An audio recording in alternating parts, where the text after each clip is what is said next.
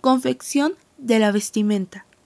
La técnica textil en América se encontraba bastante depurada cuando los españoles llegaron, tanto en colorido como en diseño. El sistema que manejaban era el telar de cintura, el cual se conformaba de dos extremos atados, uno a un árbol y otro a la espalda del tejedor. Los tintes vegetales se combinaban entonces con esa técnica que ya tenían dominada a la perfección y que daba como resultado uniformidad del diámetro del hilo. Entretanto, los españoles se encargaron de traer una nueva técnica, el telar de piel o pedal, también conocido como telar de garrucha o de lanzadera. Esta técnica en ningún momento llegó a sustituir al telar indígena tradicional, sino que se implementaban de manera simultánea.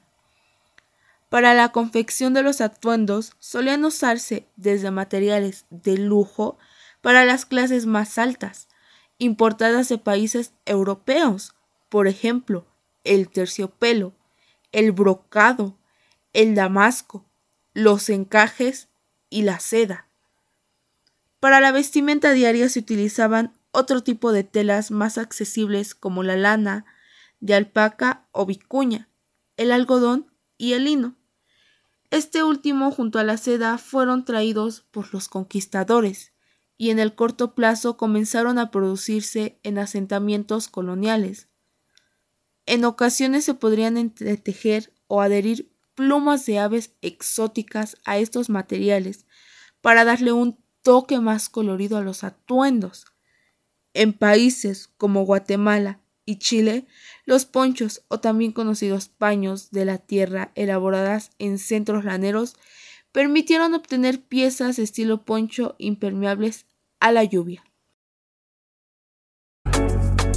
Y bueno, hemos llegado al final de este podcast.